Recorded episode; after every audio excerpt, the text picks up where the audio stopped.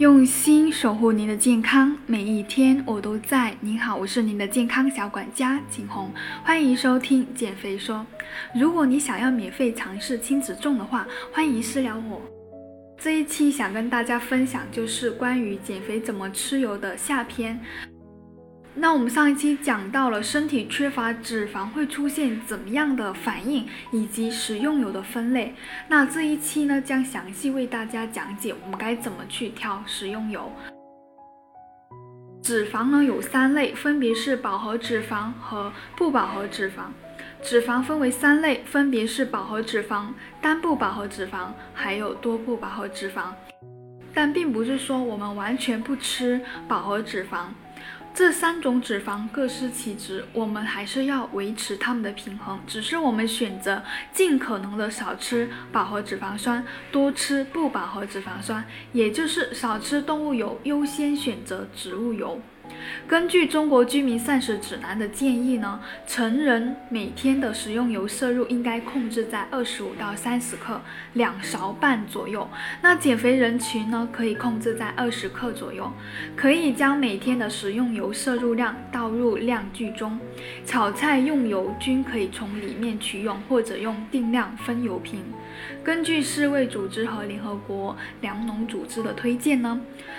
脂肪酸摄入的理想比例为饱和脂肪酸比上单不饱和脂肪酸比上多不饱和脂肪酸是一比一比一，而达到这个比例，我们要一经常更换食用油的种类，吃多种植物油，比如说这个月吃玉米油，下个月吃花生油。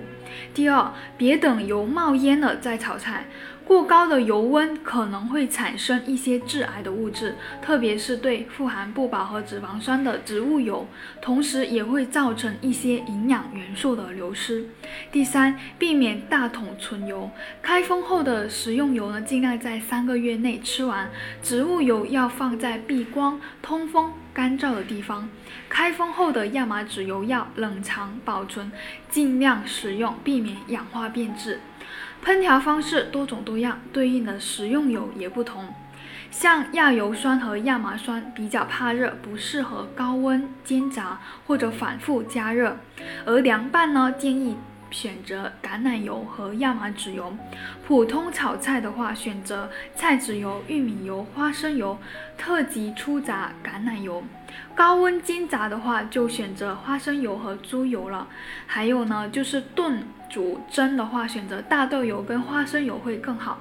减肥期间的我们呢，高温煎炸肯定不用考虑了。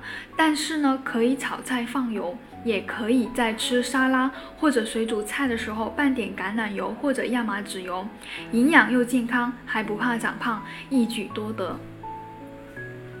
所以呢，油脂并不是那么可怕，相反，它是我们身体必不可少的养分。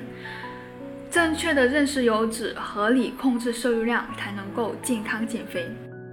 六月二十五号呢，就是端午节了。景红研发出了六种口味的减肥粽。如果你想要试一下我的手艺呢，欢迎私聊我，欢迎私聊我，免费送出。